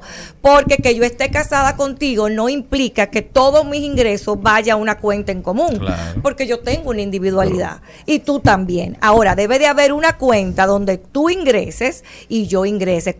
¿Cómo, ¿Quién va a ingresar más? Quien gane más. O sea, vamos a hacerlo equitativamente. El que gana más, pone más. El que gana menos, pone menos, porque es Doctora. lo lógico. Doctor, bonito, sí. pero está bien, tú ingresas más porque ganas más. Entonces, el otro en la cuenta que tiene, no estoy diciendo que eso me pasó a mí, pues saben que yo en todos lados administro. Eh, otro WhatsApp. No, eso es real y todo el mundo sabe, yo no tengo ese problema. ese Lo que quiero decir es que yo he visto eh, eh, casos como ese, entonces, ah, está bien, esto es lo común, entonces con el que se clava, tú lo ves haciendo cosas que son innecesarias para la relación. Bueno, que va, mira, muy buen, muy buen planta, muy buen planteamiento. Ese no es su problema. Primero yo debo no va a ser nunca. Eso con lo que me queda. Quiero si, estamos, si decidimos ya formar una familia con una persona, ¿qué yo voy a ganar engañando a esa persona? Porque me estoy engañando a mí misma. Entonces yo debo decir, mira, yo gano 100 mil, tú ganas 100 200 mil. Vamos a dar tanto por ciento cada uno. ¿Cuánto sería la idea? Y lo, no, eso es una decisión de cada quien. casa. Lo, exacto, la decisión de cada quien. Y lo que yo haga con mis ahorros personales, eso es mi problema. Eso así es. Doctora, pero mire en mi caso, yo no le tengo mucho amor al dinero, pero la esposa mía está caña, ya rayen los miserables. Entonces, eh, como ella es Leti. muy buen equilibrio. como ella tiene esa habilidad, yo lo que hago es que todo lo que gano se lo doy, ella me da algo los lunes, pero yo tengo pero Tu mesada semanal. sí, pero tengo una tarjeta de crédito, ¿verdad que sí? Que está a nombre mío que y ella después le digo, "Páguenla." Porque fue que lo gasté, ¿verdad que sí? Mira. Esa es mi debilidad, yo la uso a mi Mira, compañera eso- como mi fortaleza. Mira, mira, eso no, es que está mal. Lo que yo dije de las tres cuentas es lo ideal. Ahora, tú, dis- tú y tu esposa se dieron cuenta que tú tienes una deficiencia en el manejo de las finanzas. de tantas. Y para cuidarte a ti mismo, tú le cediste a ellos el manejo de toda la finanza Claro. de tu hogar y, y incluso tuya personal. Eso pasa en mi Yo lo que sí te recomiendo es que vayas tratando de aprender a manejarte y a controlarte para que tú puedas manejar tu cuenta personal. Porque Pero- en un futuro, Dios no lo quiera, eso puede perjudicar. Pero doctora, no hay un remedio, hay una situación, cada situación es cada situación. Así es. Entonces, eh, Oye, oye, ¿tú viste eso, Darío? Cada situación es cada situación. Pero lo entendimos todo lo que quiso decir. Dale un aplauso, Darío. ¡Eh! ¡Ay, Dios mío! ¡Eh! Cuidado si te pones rojo. entonces, eh, yo no he perdido la capacidad del sonrojo, gracias a Dios. Para que estemos claros. Ahora yo le pregunto, doctora, dentro de, dentro de ese paquete y esa maraña, ¿por qué es una maraña?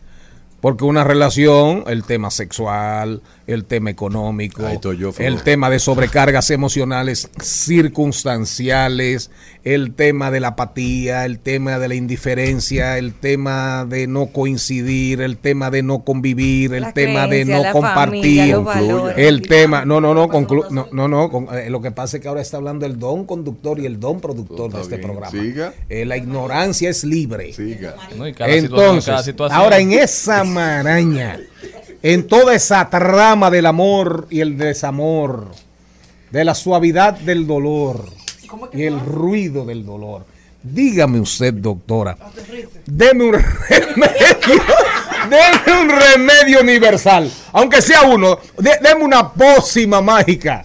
Una sola, una, porque al final vuelvo. Cada situación es cada situación. Claro. Pero de una pócima mágica, más o menos. Sobre todo para los infelices. Que somos más. Decía Eduardo Estrella que lo somos Entender más. sobre todas las cosas, estamos hablando en términos de pareja, entender sobre todas las cosas que el amor es el motor, pero el esfuerzo y dedicación diaria es que va a mantener el carro andando. Repita eso, doctora.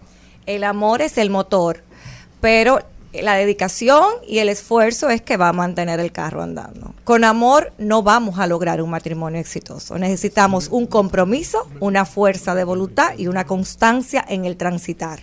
Última pregunta doctora, para raíz- doña Angie. A raíz de lo que decía Celine, que me parece súper interesante porque se vive cuando la mujer toma el rol de administradora de todo lo que pasa en la casa. Hay hombres que son súper sumisos en ese tema y le permiten a la mujer llevar el día a día de su casa y de las finanzas.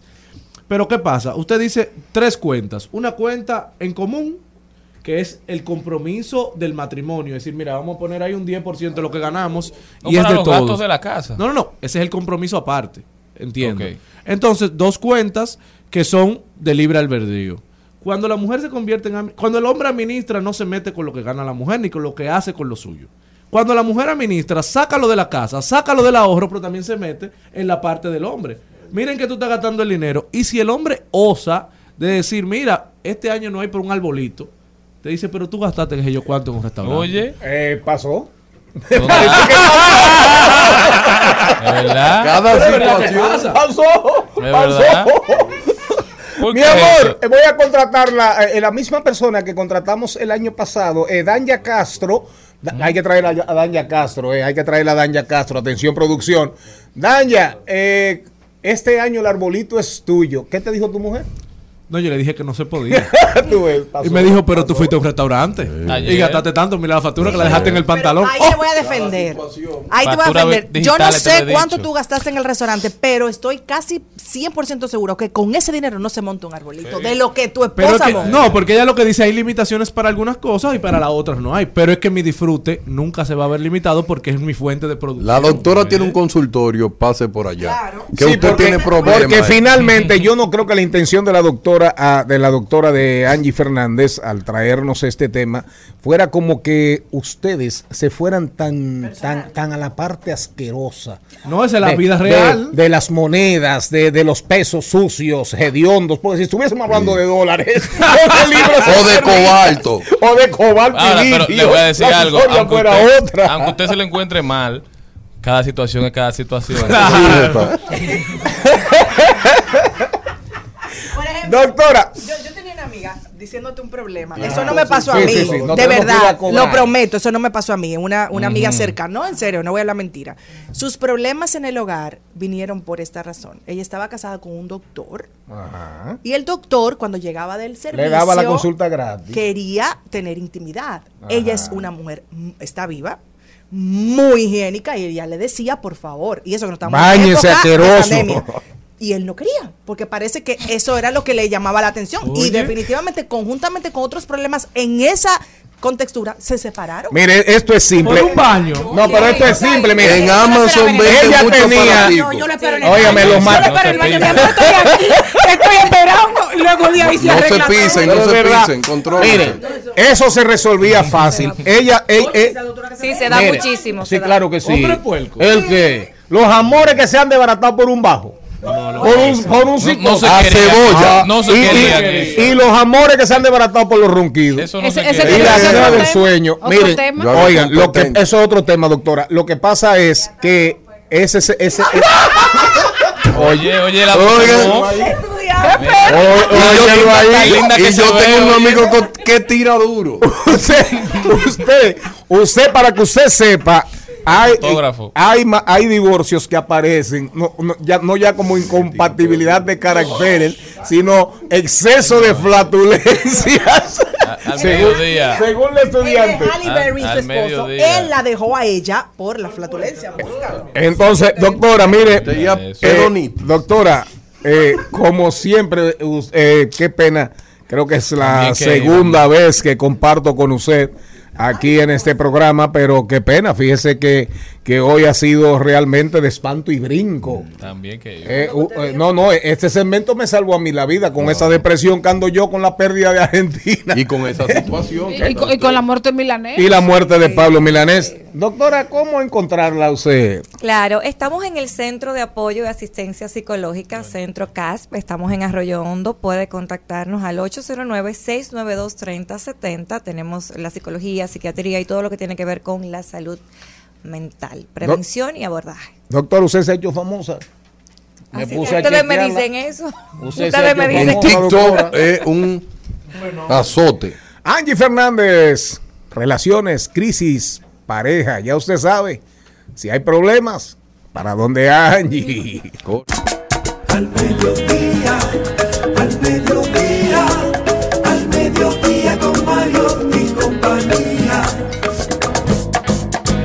De paso, de paso y repaso. En Al Mediodía, con Mariotti, con Mariotti y compañía. Te presentamos De paso y repaso. Bueno, señores, lo mío hoy es puro teatro. Estamos aquí con un invitado muy especial. Él se llama Camilo Landestoy. Él es actor, productor de teatro y eh, es egresado de la Escuela Nacional de Arte Dramático de Bellas Artes y licenciado en Historia y Crítica de Arte de la Universidad Autónoma de Santo Domingo. Camilo lidera junto a un grupo de jóvenes un proyecto que pretende acercar la literatura dramática clásica a las nuevas generaciones y por eso está aquí. Camilo, bienvenido. Gracias, muchas gracias por la invitación, Maribel. Excelente. ¿Cómo, cómo nace este proyecto? Bien, eh, Cuadro Dramático, que es la compañía eh, emergente con, la que debutamos eh, ahora en diciembre, es una compañía que se propone básicamente eh, rescatar, si se quiere decir, esos clásicos de la literatura universal, el del, teatro, que en otras latitudes del mundo se presentan con, mucha frecuencia. En República Dominicana no tenemos eh, esa, eh, esa, esas obras en cartelera y nosotros entendemos que es importantísimo eh, poner en contacto a los jóvenes eh, dominicanos, a todo público, con, con este tipo de teatro, que son clásicos por una razón. Em, además de que sería se- se- lo queremos presentar con una sensibilidad contemporánea, actualizándolos, haciendo un montaje que resuene con las nuevas generaciones. ¿A qué tú crees que se debe que los clásicos no lleguen al, al- al teatro? Ah, eso es un tema con, con muchas aristas, pero eh, todos sabemos que aquí el sistema educativo es un poco, un, poco, bueno, tiene algunas carencias y eh, el- la, la lectura y la literatura se fomenta desde la infancia. Eh, si nadie puede amar lo que no conoce, entonces eh, no, tú no le puedes pedir al público dominicano que quiera ver un clásico teatral, un Shakespeare, un Miller, un, Beckett, si no sabe lo que es eso. Exactamente. Ah, cu- cuando hablamos de, de- de esta compañía que ya tiene en, en cartel eh, una, una, una próxima pieza, eh, quiero saber si han presentado algo antes, eh, cua- cuáles han sido. Sí, eh, Cuadro Dramático debuta con este espectáculo, Las Sillas, pero eh, yo que soy el, el- el idea- el ideador del proyecto, tengo más de una década haciendo teatro eh, en todas las, las áreas, actuando, produciendo. Eh, Indiana Brito, que es la directora de este primer proyecto, es una, excelente directora. Exacto, una No. excelente directora y que tiene más de 15 años haciendo teatro. Joana González, la actriz, No, porque ahora cualquier muchachita tiene 15 años Ah, trabajando. porque No. parece que fue ayer que empezaron ustedes y que empezó Indiana. Sí, no, no, pero el equipo tiene muchas décadas eh, colectivas eh, sobre las tablas. El proyecto, pero este proyecto nace ahora. Es una idea que yo tenía hace mucho tiempo, que estaba, me sentía listo ¿Por también para producir. ¿Por qué elegir a, a Ionesco, a Eugene Io- Ionesco, para iniciar?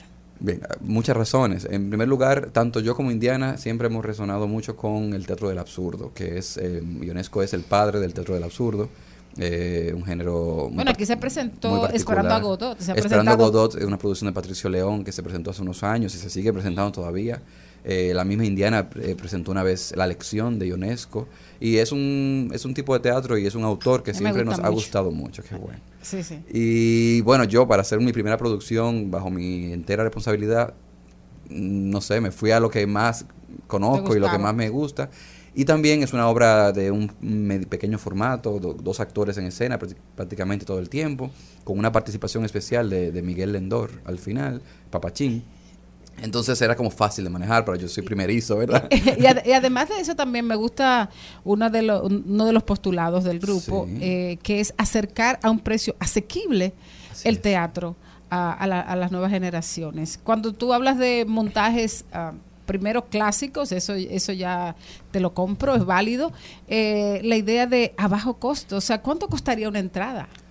Bueno, el, no sé si te has dado cuenta, el- el- los costos de las entradas al teatro han ido incrementando eh, progresivamente en los Sí. últimos años y yo no culpo a los productores, ¿no? o sea, realmente hacer teatro no es tan barato eh, Como parece. como pareciera. El público dominicano quizás está acostumbrado o quisiera ir a las, a las, a las presentaciones de manera gratuita, pero la cultura es una inversión al final de cuentas y y yo lo que considero es que nos vemos obligados a poner esos precios tan altos porque no hay tanto, no hay suficiente apoyo del sector privado ni estatal. No hay patrocinio. No hay pat- patrocinios, entonces es muy cuesta arriba. El, esta- la misión de este proyecto, porque tiene una, una misión eh, eminentemente didáctica, educativa con, con los jóvenes, eh, es que llega a bajo costo, pero aún así nosotros hemos puesto las taquillas a mil pesos, eh, que entendemos que es algo justo para poder cubrir la producción, pero nosotros quisiéramos que una empresa se acercara y subvencionara el proyecto y nosotros podamos acercarlo a comunidades. Bueno, ojalá así sea. Eh, te queda espacio para invitar al público, Claro.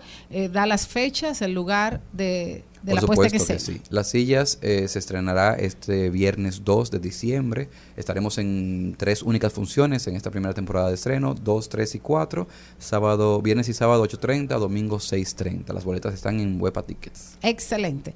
Bueno, muchísima suerte con, con este proyecto y con esta, esta propuesta de llevar y de traer a escena esas obras clásicas imprescindibles para la cultura general de la, de la gente. El teatro sirve para mucho, para educar y para crecer. Al mediodía, al mediodía, al mediodía con Mario y compañía. En Al Mediodía, con Mariotti, con Mariotti y compañía. Te presentamos Brecheo Digital. Brecheo Digital. Ya está con nosotros Darian Vargas a hablarnos un poquito de lo que está pasando por las redes sociales y cómo han impactado el mundo de hoy, según él. Mire, señor Mariotti Paz, yo quiero decirle algunas cosas en el día de hoy para que las personas puedan entender bien este tema. Porque yo escucho muchas personas decir, no, porque en los años 50 era otra cosa, en los años 40 vivimos otra realidad. Y la pregunta que yo me hago es la siguiente, como un científico que soy, solo que yo soy un científico. La era digital aceleró la decadencia de la sociedad dominicana o ya la sociedad dominicana estaba en decadencia. Ahora vamos a explicar eso de una forma clara y sencilla. Miren, República Dominicana eh, a partir del año 2008 tiene un boom a nivel de uso de las redes sociales. Mucho más penetración del internet, las personas utilizan más las redes sociales y comienzan a publicar su, su vida. ¿Verdad que sí? Y ahí comienza el dinamismo, entra Facebook en esos años de 2008. Era distinto porque ahora tú tienes tu, tu propio muro y tu creas no tiene la dinámica de otras redes Yo sociales. siempre me pregunto en qué momento fue que se dañó el muro de los comentarios. ¿En qué momento los comentarios empezaron a, a hacer daño y no a, a esparcir amor? ¿Tú te acuerdas del muro de Facebook? Mira, muchachos, es una belleza. La gente escribía poemas. Los muros de o sea, los amigos que tuve en el colegio, ocho horas, llegaban a su casa a escribirte lindura por Facebook. A decirte lo mucho que te querían. Así Busca tu muro de Facebook y, y publicaciones del 2008 para que tú veas lo lindo que eran los comentarios. ¿Cuán- ¿Cuánto amor sano? ¿Cuántas demostraciones de cariño que ya no se dan? Hasta vergüenza dan. No, eso no se El que se ya. encuentra con una publicación de esa dice, ¿qué, qué era la que yo estaba estaba pensando? loco. Exactamente. Así es. Entonces, ese dinamismo trae Instagram, trae Twitter, ese dinamismo también trae TikTok. Y ahora la pregunta que se hace es que la persona dice, no, porque la sociedad dominicana va de mal en peor. Y la pregunta que yo me hago es que tú sabes que en esta era del siglo XXI tú ves la cosa mucho más rápido.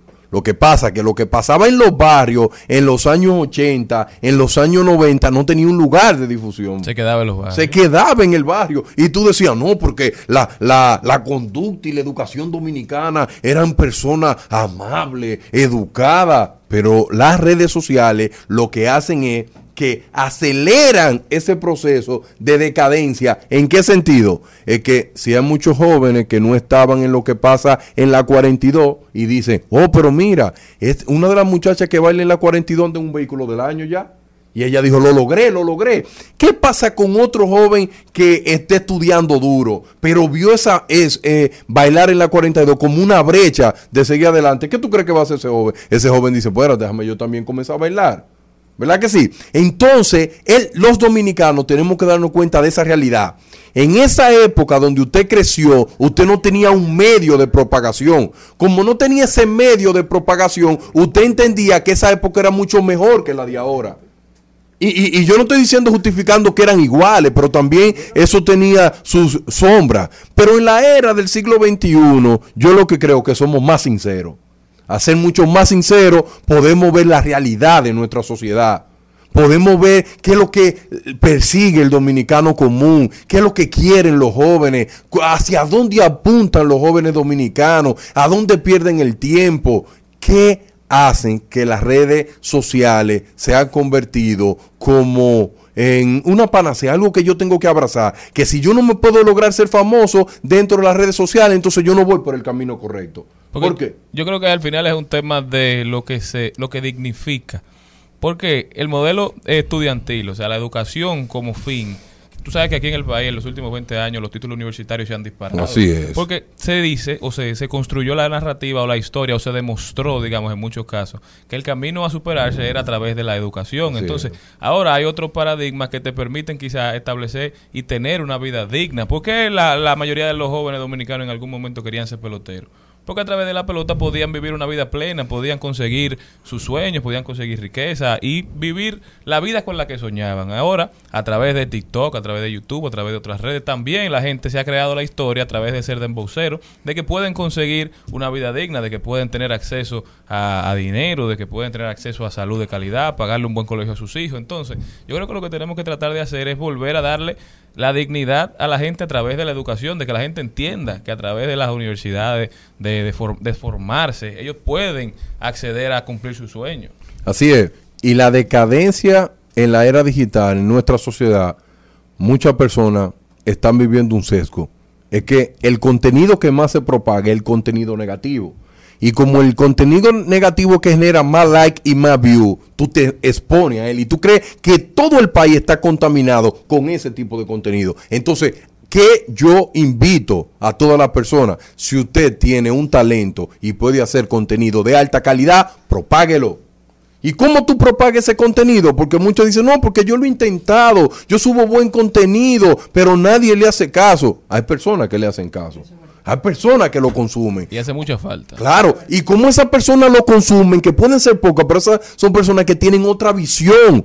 Y si tú quieres ver una sociedad más fuerte en las redes sociales, apuesta al contenido de calidad, que lo vean dos, que lo vean tres, pero eso está impactando tu sociedad. Pero no te quedes callado solamente diciendo no, porque el país se está cayendo a pedazos, porque los valores están por el suelo. Mira cuántas malas palabras, mira cuánto insulto tenemos en las redes sociales y es un reflejo de la sociedad de hoy en día. Ok, tú puedes tener razón en una parte, pero lo, donde yo quiero que tú te levantes, joven dominicano, que estudia, que trabaja fuerte, criticando en silencio, tú no vas a cambiar nada. Criticando desde la lejanía, tampoco va a cambiar nada. Para desentar la sociedad dominicana, los hombres buenos y mujeres buenas de este país, tenemos que ir a las redes a llevar contenido de calidad. Que la era digital ha acelerado. No, no es que ha acelerado la, la era digital, que si la persona hace contenido más malo o que si la, la sociedad es más mala. No, es que la, la- la- la parte visual le exponenció. Pero nosotros somos tan malos como éramos en los años 80 o 90. Lo que pasa es que eso no se ve. Si tú ves, por ejemplo, que se han hecho famosos el delincuente preso de los años 80 que le hacen entrevistas y ellos dicen O cómo Popeye peleaban. viral. Y decían, oye, y, ellos cuentan esa historia como si, como si fuera un libro. Y tú dices, wow, pero mira qué nivel de violencia tenían en los años 80, que eso no se ve, ese nivel de personas que pelean con colines y esa fuerza que tenían, mira, yo soy guapo. No, Y al final, Darían, también es un tema de uno autogestionarse y de uno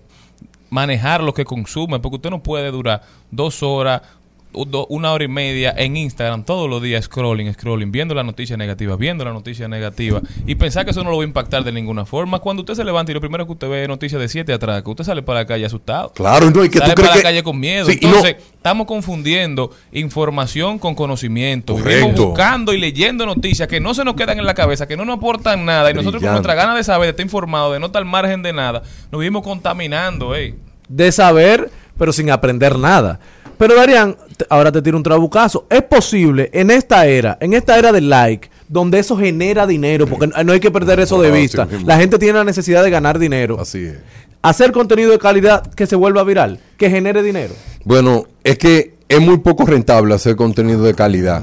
Pero lo que pasa es que esa rentabilidad yo quiero saber en qué tú la mides. Porque si tú ves en las redes sociales que se hace rentable, que te siga mucha gente y que tú te conviertes en un influencer. Pero ese tipo de contenido es muy basura, se degrada muy rápidamente. Pero el contenido de calidad permanece siempre.